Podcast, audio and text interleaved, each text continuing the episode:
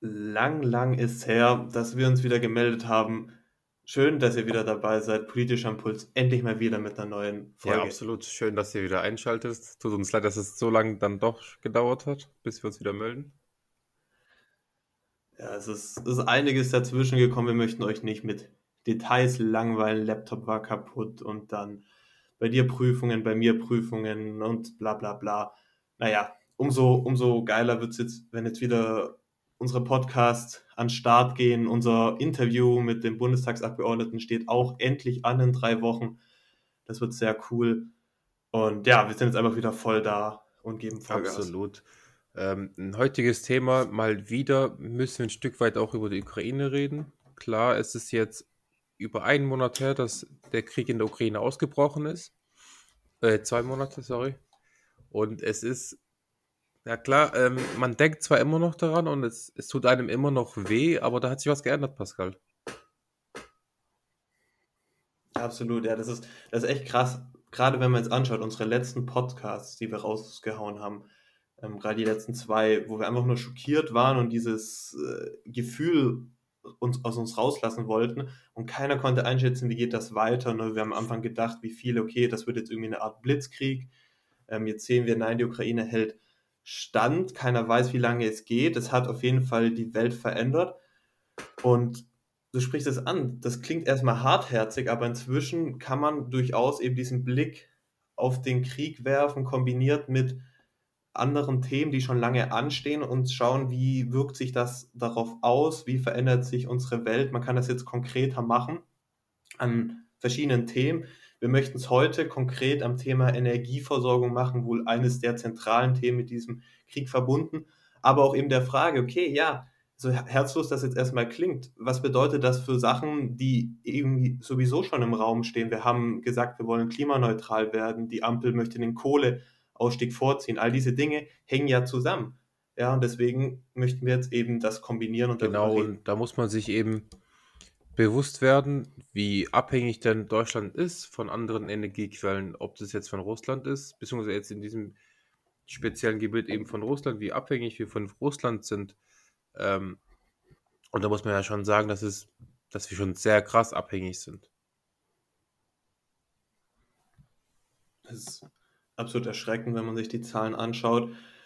Und ähm, ja, wir müssen einfach zugeben, dass Deutschland da unter Merkel vor allem einen falschen Weg gegangen ist, auch schon unter Schröder, der sich jetzt ähm, ja, bemerkbar macht. Uns haben unsere osteuropäischen Partner, uns hat die USA immer gewarnt, Nord Stream 2 muss das sein. Schaut mal, wie abhängig ihr vom russischen Gas vor allem seid. Gas ist das große Thema. Neben Öl, aber Gas dominiert ja ganz klar. Und ja, ähm, wir können mal einen Blick auf die Zahlen werfen, hast es angesprochen. Ähm, es ist schon brutal, wo wir daherkommen andererseits auch gut, welche Fortschritte wir gemacht haben. Hau mal was raus. Ich kann auf jeden Fall hier auf meinem Blatt lesen, dass wir eine 25-prozentige Ölabhängigkeit haben von Russland. Sprich, wir beziehen 25% des Öles, was wir hier verwenden, was wir hier brauchen, von Russland. Man muss aber dabei eben auch sagen, dass diese mal bei 35% lag. Und da ist schon, da sind wir schon ein Stück weit runtergegangen. Ja, aber 25%, das ist nicht wenig.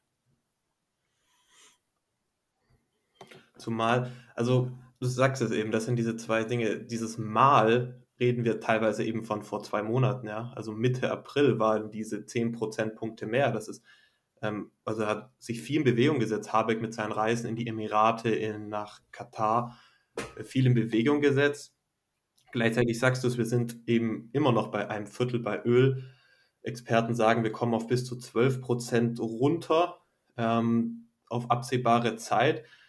Und krasser wird es allerdings ähm, beim Gas. Da sind wir von 55 Prozent, das muss man sich mal geben, 55 Prozent des deutschen Gases kamen aus Russland Mitte April, sind wir auf 35 Prozent runter. 20 Prozentpunkte weniger sind beachtlich. Aber hier beim Gas ist der Spielraum einfach enorm gering. Ähm, wo ist der große Unterschied zu Öl? Bei Gas ist das Problem ein bisschen, dass du nicht die Infrastruktur dafür hast in Europa. Ja, also während wir beim Öl jetzt halt einfach das von woanders her schippern, ist es beim Gas so, dass wir anstelle dieser Pipelines aus Russland jetzt LNG, ähm, Flüssiggasterminals brauchen, die es nicht gibt. Die müssen erstmal gebaut werden. es muss eine ganz neue Infrastruktur geschaffen werden, um dieses russische äh, Gas aus den Pipelines ähm, zu ersetzen. Und deswegen ist beim Gas es kaum noch möglich, runterzugehen von diesen 35 Prozent bis drei, auf 30 Prozent wollen wir bis Ende des Jahres. Das ist immer noch eine riesige Abhängigkeit und ja, die, aus der wir nicht so schnell rauskommen. Frühestens 2024, sagt das Wirtschaftsministerium. Du, du sprichst was Gutes an. Es ist eben genau das, was irgendwie Deutschland ein Stück weit ausmacht, ne? dass man sagt, okay, wir brauchen LNG-Terminals und diese sind zwar in Planung und seit Jahren in Planung, man versucht seit Jahren Genehmigung dafür zu bekommen, aber man bekommt sie nicht. Man kann dieses Terminal nicht bauen und dann ist man, dann steht man eben da mit einem Russland, der einen Krieg anfängt oder Putin, der in die Ukraine einmarschiert und dann fragt man sich, okay, äh, ich möchte meine Energie nicht mehr von diesem Mann beziehen. Von wem beziehe ich sie? Renne ich nach Saudi-Arabien, wie Robert Habeck es macht und mache mich von denen ein Stück weit abhängig? Ist das, ist das der Weg? Ist das sinnvoll? Und ähm, ja, ich, ich frage mich auch eben, das, das, das, regt mich auch so ein Stück weit auf, dass solche Terminals einfach viel zu lange brauchen, bis sie überhaupt genehmigt werden, bis sie überhaupt anfangen dürfen zu bauen. Wenn wir äh, uns vorstellen, dass ähm, ein Elon Musk ein Tesla-Werk hier in Deutschland baut und das innerhalb eines Jahres und das so schnell, da frage ich mich, warum können wir das nicht? Es ist, es ist ein großes, großes Ding bei in Deutschland generell natürlich Genehmigungsverfahren ähm, und dann natürlich auch, was ist von der Politik gewünscht. Ja? Also man, man hat einfach diese Flüssiggasterminals nicht ähm, gefördert, man hat das nicht für notwendig erachtet. In der Energiewende, wir werden da noch öfter darauf zu sprechen kommen, ist es tatsächlich so, dass wir oft tatsächlich die technische Lösung haben, aber Genehmigungsverfahren, steuerliche Probleme aus der Politik ähm, diese Möglichkeiten hemmen und einen Wechsel schwer machen, ob jetzt eben von Gas aus dem Pipeline zu Flüssiggas, aber auch eben von Energie aus fossilen zu Energie aus ähm, erneuerbaren Trägern. Ja, absolut, da hast, du hast vollkommen recht. Wir haben auch schon mal, glaube ich, in einem Podcast erwähnt, dass eben solche Windkraftanlagen auch viel zu lange brauchen mit der Genehmigung, bis die mal genehmigt werden und dann auch errichtet werden. Und das sind halt so gewisse Punkte. Ich frage mich halt, ähm, klar, man erwartet jetzt von der Politik, sich unabhängig zu machen, weil man sich früher abhängig gemacht hat. Das erkennt man jetzt als einen Fehler an. Man erwartet von der Politik, sich unabhängig zu machen, aber ähm, in welchem Zeitraum? Das wird nicht heute möglich sein, das wird nicht in einem Jahr möglich sein, das wird auch nicht in zwei Jahren möglich sein. Und es muss einem bewusst werden, das ist ein langjähriger Prozess, um zum einen unabhängig zu werden, aber auch um klimaneutral zu werden. Und das ist. Ja, sag ruhig. Entschuldige. Okay, ich wollte eben genau da sagen, ja, genau, das ist, das ist eben dieser entscheidende Punkt. Also Unabhängigkeit, erstmal jetzt von Russland werden wir irgendwie schaffen, spätestens bis 2024. Ähm, aber eben diese, diese Abhängigkeit von, von fossilen Brennstoffen, und jetzt haben wir schon angesprochen, jetzt kommen sie aus Katar und Saudi-Arabien und sonst woher, wo wir auch unsere Probleme mit haben. Äh, diese, also die langfristige Unabhängigkeit und das ist in dem letzten Podcast, wer sich erinnern kann, durchgeklungen, ist tatsächlich auf erneuerbare Energien zu setzen, weil dann produzierst du sie im Land, dann bist du unabhängig von allem. Ähm, und da ja, tun wir uns einfach unheimlich genau, schwer noch. Ein Mann, der das machen kann oder dem wir halt die Aufgabe gegeben haben, der, der das machen soll für uns, ist unter anderem Robert Habeck, ähm, der ähm, Superminister, wie so schön, wie es gesagt wird, ähm, immer wieder in den Medien. Das bedeutet, dass er eben die Zuständigkeit für den Bereich Wirtschaft hat, aber auch für den Bereich Klimaschutz. Das heißt, so, man spricht von 70 bis 80 Fachreferaten ungefähr, man weiß nicht ganz genau, die dann eben zum Wirtschaftsministerium aus dem Klimaschutzministerium übergegangen sind, um eben die Wirtschaft auch in die Richtung zu lenken, zu sagen, ja, das ist zwar ein Wirtschaftsministerium, aber wir müssen die Wirtschaft grün machen.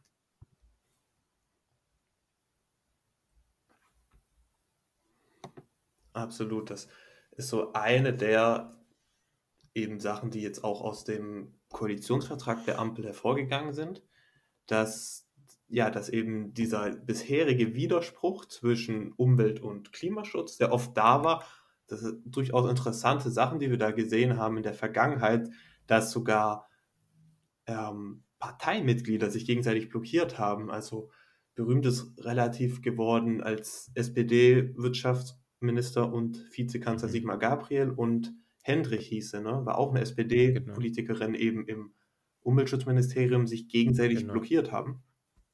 Und das soll jetzt irgendwie aufgelöst werden, ein Stück weit, indem man Habeck zum Superminister macht.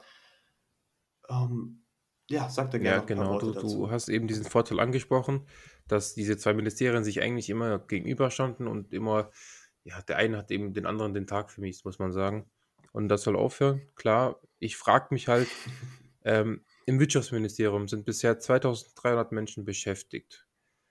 Welchen, welchen Einfluss oder welchen Einfluss können eben diese 70 bis 80 Mitarbeiter dann nehmen im Vergleich zu 2300 Mitarbeitern? Ist das wirklich so effektiv? Bringt das wirklich so viel oder sprechen wir da über eine gewisse Symbolpolitik? Ich weiß es nicht.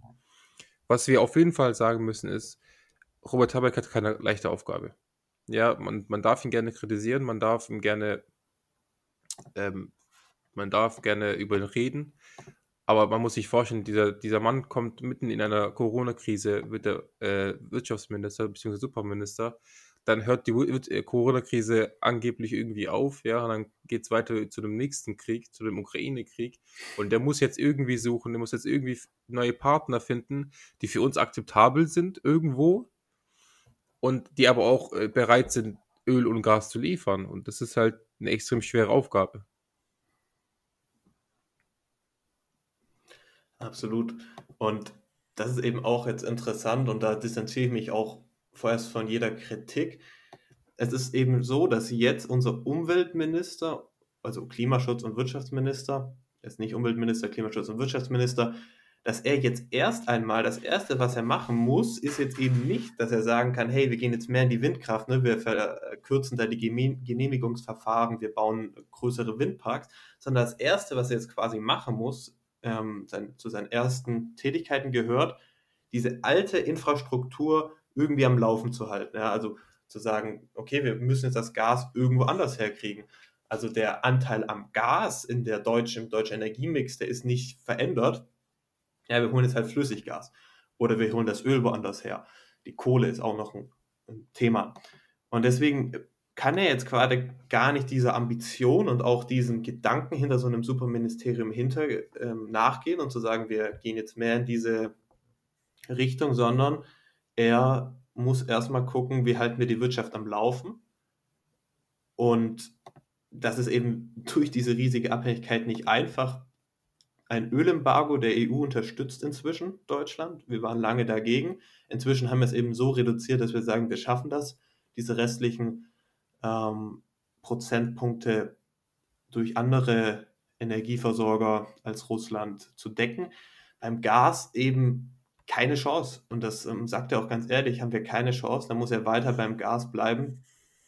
Und das ist eben auch das Ding, zum Beispiel Flüssiggas, deutlich umweltunfreundlicher. Also das Gas aus Russland war innerhalb dieses Spektrums Gas die umweltfreundlichste Lösung.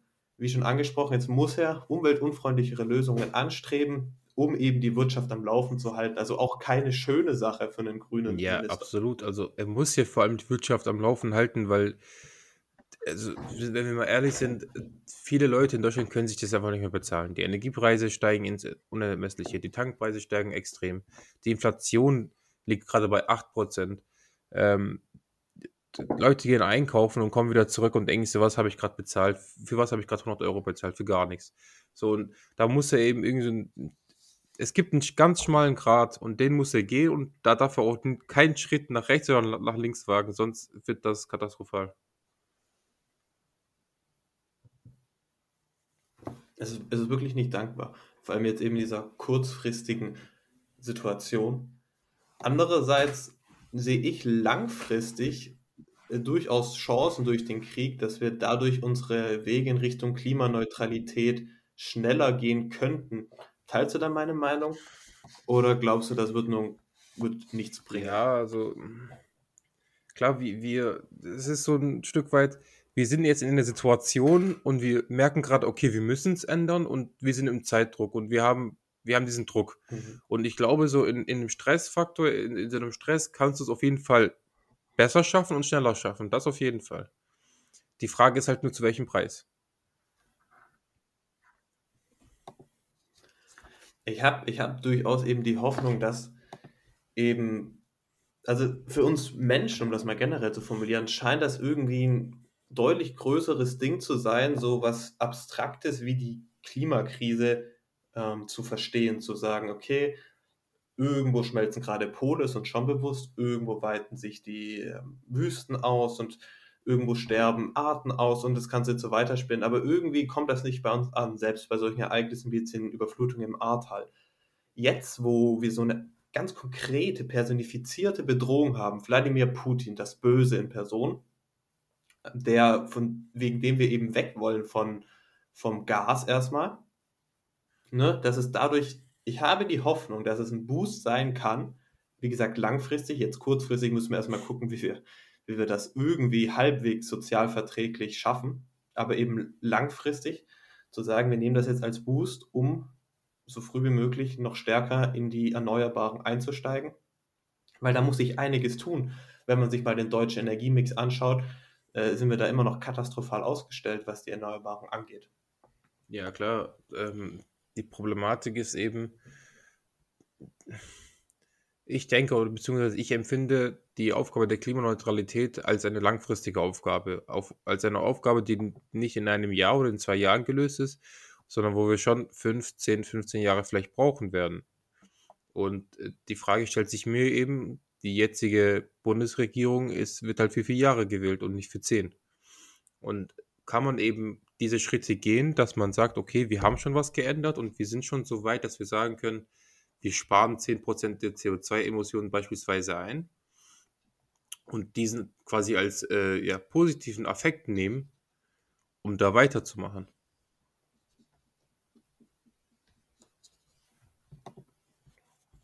Sagen wir so, dieses Ziel Klimaneutralität bis 2050, das ist ja nicht nur ein bundesdeutsches Ziel, das ist ja auch der European Green Deal, den mhm. wir anstreben vielleicht kann diese Sache, dass es jetzt als europäisches Ziel angestrebt ist, innerhalb der nächsten 28 Jahre klimaneutral zu werden, ein bisschen helfen, dass es eben nicht so gehemmt wird durch diese, wie du angesprochen hast, Legislaturperiode von eben vier Jahren, dass man sagt, es ist mir eigentlich egal. Also eigentlich, wenn ich in vier Jahren wiedergewählt werden will, muss ich gucken, dass die Leute möglichst günstig tanken können, ihre Energie bekommen. Ja, das ist denn eigentlich scheißegal, ob ich jetzt ähm, noch ein paar Windräder mehr hingestellt habe.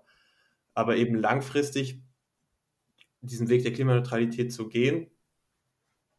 Wie gesagt, ich sehe Putin da als eine Chance, dass man das damit vorantreibt, weil eben die Zahlen äh, erschreckend sind. Also wenn man sich den Strommix anschaut in Deutschland, dann ist das sogar ganz okay. Da macht Wind einen riesen Anteil aus mit fast 40 Prozent und insgesamt die Erneuerbaren kommt man über 50 Prozent. Da denkt sich, wow, wir sind schon so weit.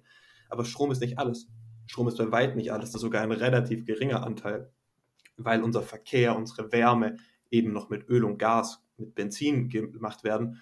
Und wenn man sich da den Energiemix Deutschlands anschaut, dann sind Erneuerbare irgendwo zwischen 16 und 18 Prozent. Wir sind unter 20 Prozent. Das heißt, für unser Ziel Klimaneutralität, Klimaneutralität heißt, wir wollen nichts mehr verbrennen, müssen wir innerhalb der nächsten 28 Jahre ähm, müssen wir innerhalb der nächsten 28 Jahre komplett raus aus den Fossilen. Das heißt eine Verfünffachung, eine Verfünffachung der Erneuerbaren. Und da sind wir halt noch Welten davon entfernt. Und irgendwo muss dieser Boost anfangen. Und ich sage zum fünften Mal, meine Hoffnung ist, dass, dass wir Putin als Vorwand nehmen, zu sagen, wir gehen jetzt stärker rein in die, in die Erneuerbaren, um dieses langfristige Ziel zu erreichen. Ja, es, es ist nicht abwegig. Natürlich ist es, es macht natürlich es ist eine Möglichkeit, die wir haben und vielleicht wird das Ganze auch so kommen. Ich hoffe, dass das Ganze so kommen wird. Ähm, du sprichst aber auch zum Beispiel den Verkehr an im, bez bezüglich des Klimaschutzes und da hast du auch vollkommen recht. Der Verkehr, laut Statistiken ist es so, dass 160 Millionen Tonnen CO2 durch den Verkehrssektor verursacht werden. Wir sprechen zwar vom, vom Superministerium, wir sprechen zwar vom Wirtschaftsministerium gepaart mit dem Umweltministerium. Wir vergessen aber oftmals dabei, mhm. über das Verkehrsministerium unter der FDP zu reden. Wenn wir wirklich effektiven Klimaschutz machen wollen, dann muss eben auch das Verkehrsministerium unter der FDP mitziehen. Die muss da Bock drauf haben, die muss da mitmachen. Man kann, das sind schätzungsweise, kann man 26 Millionen äh, Tonnen CO2 einsparen. Das ist keine geringe Summe, das ist extrem viel und da müssen eben die Partner, wovon wir geredet haben, dass wir gesagt haben, okay, die FDP und die Grünen, die verstehen sich eigentlich nicht immer, beziehungsweise sehr selten sind die sich einer, einer, sind sie einer gleichen Meinung. Und da müssen sie jetzt noch enger zusammenarbeiten und sich noch besser verstehen. Das ist tatsächlich ein Riesending. Und das geht ja auch Hand in Hand mit dieser Frage, die du aufgeworfen hast. 70 bis 80 Referate sind rübergegangen Genau, wenn ja, ich richtig stimmt. im Kopf habe. Ähm, ja, okay. Das eben, was machen die für einen Unterschied, vor allem eben dann von Wirtschaft zu, äh, vom Klima, von Umweltschutz zur Wirtschaft, wenn wir eben den Verkehr quasi immer noch außen vor haben und Volker Wissing sich auch hinstellt und sagt, ich bin der Anwalt der Autos, der Autofahrer, so, er scheint jetzt nicht der ambitionierteste Klimaschützer zu sein und nicht äh, offen, offen für die ambitioniertesten, innovativsten Lösungen, sondern so ein bisschen so ein Status quo zu verfolgen, wie seine Vorgänger von der CSU und CDU auch. Und ja, das ist eben die Frage, dass da eben ja immer noch dieses Spannungsverhältnis massiv ja, da das ist. Verkehrsministerium war ja schon immer ein heikles Thema in Deutschland, vor allem halt, weil wir ein Autoindustrieland sind, muss man schon sagen. Wir stellen hier die Autos her, wir stellen hier die besten Autos her, wenn ich das so sagen darf. Und da sind auch die Bürger immer so ein bisschen, ne? da muss man aufpassen, was man sagt und wie man es sagt. Ja, also auch so Themen wie ähm, jetzt setzen temporäres Tempolimit, das uns wirklich massiv Öl einsparen würde aus Russland, auch keine Chance. Ja, das ist, das ist so eine Debatte in Deutschland, die ist, wie sagt man das? Es ist irgendwie, es ist nicht machbar. Es ist unantastbar, die Stellung des Autos ein bisschen. Ähm, macht das Ganze natürlich nicht einfacher, wenn wir da große Schritte gehen wollen und Veränderungen ja, absolut. Haben. Was ich mich äh, immer wieder gefragt habe bezü bezüglich eben Energie in Deutschland, ähm, ich weiß es ehrlich gesagt nicht, aber ich frage mich eben, können wir so weit sein, dass mhm. wir nur von erneuerbaren Energien leben können, die wir selbst in Deutschland produzieren?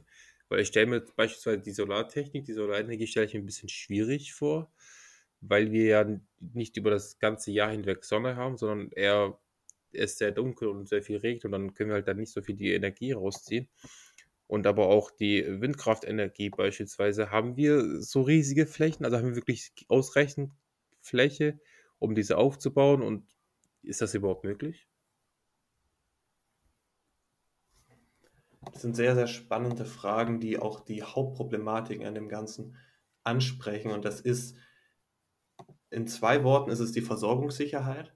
Ja, also diese Angst vor einem Blackout, zumal man sich bewusst machen muss, es ist nicht nur deutsch, wir haben ein europäisches Netz, das hochgradig ähm, mhm. interdependent mhm. ist. Also Probleme in Spanien spüren wir sofort in Deutschland.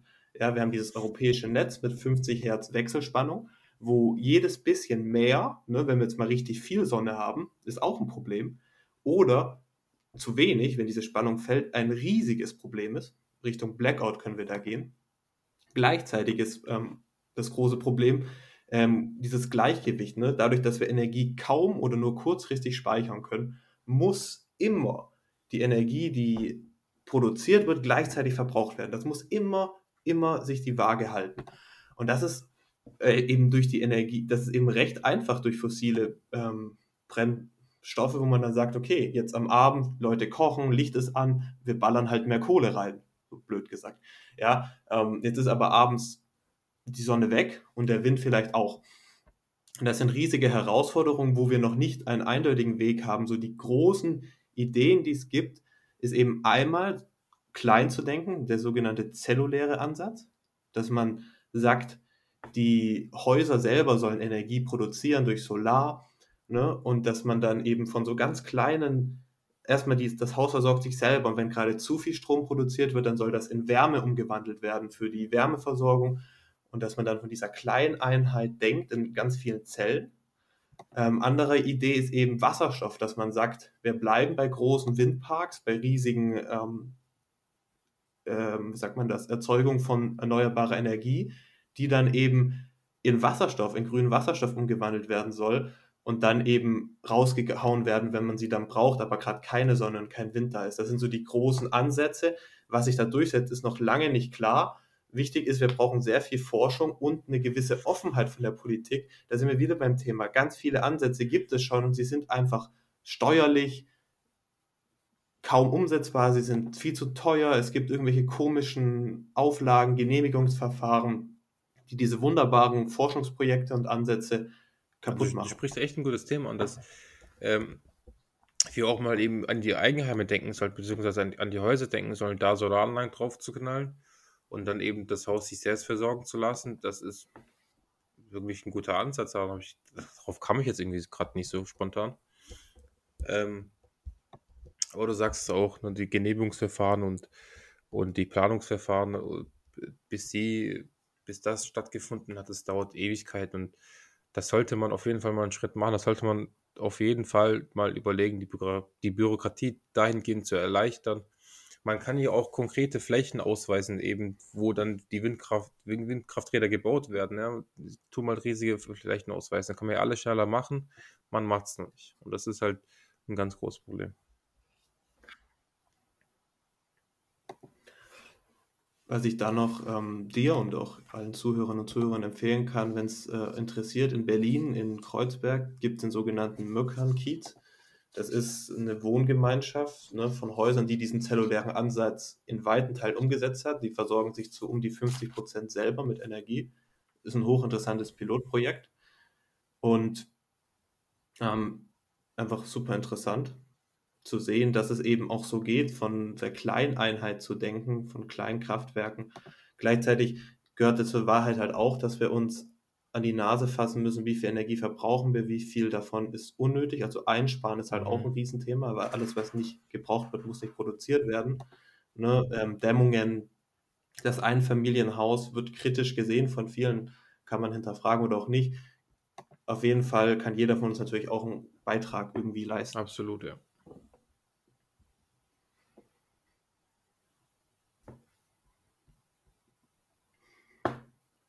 Es ist wirklich ein spannendes Thema. Und ja, wie gesagt, krass zu sehen, dass man sowas jetzt auch schon wieder mit dem Ukraine-Krieg verknüpfen kann. Und könntest, hättest du dir vorstellen können vor zwei Monaten, dass wir jetzt quasi so, ähm, so logisch, so, weißt du, so, so ruhig darüber reden, weißt du? Ja, also ich für mich persönlich auf jeden Fall nicht. Ich dachte, es wird mich, beziehungsweise ich dachte, es wird viel früher enden, dieser Krieg, zum einen. Ähm, aber ich hätte auch nicht gedacht, dass wir da so locker drüber reden mhm. können. Ich meine, ja, wenn, wenn wir ältere Personen fragen, wenn wir zum Beispiel meine Eltern fragen, die, denen war das irgendwie bewusst, die haben gesagt, ja, da werden die Menschen jetzt einen Monat drüber reden und dann halt nicht mehr, weil die das halt auch vielleicht öfters erlebt haben als wir und wir mhm. haben halt mhm. die Erfahrung gar nicht. Ähm, es ist schon traurig auf der einen Seite, dass wir darüber gar nicht mehr reden, beziehungsweise das gar nicht mehr einen so belastet. Und äh, aber auf der anderen Seite ja auch irgendwo gut, weil man ja weitermachen muss. Ja, ja, und eine Möglichkeit, da was Positives rauszuziehen, wäre eben ein Schub in Richtung genau. Energiewende. In diesem Sinne, macht euch ein schönes Wochenende voll. Ich hoffe, es hat euch gefallen oder wir hoffen, es hat euch gefallen. Wie gesagt, in drei Wochen haben wir das Interview mit dem SPD-Abgeordneten. Äh, da wollen wir euch natürlich auch eine super Folge raushauen. Bis dann. Jo.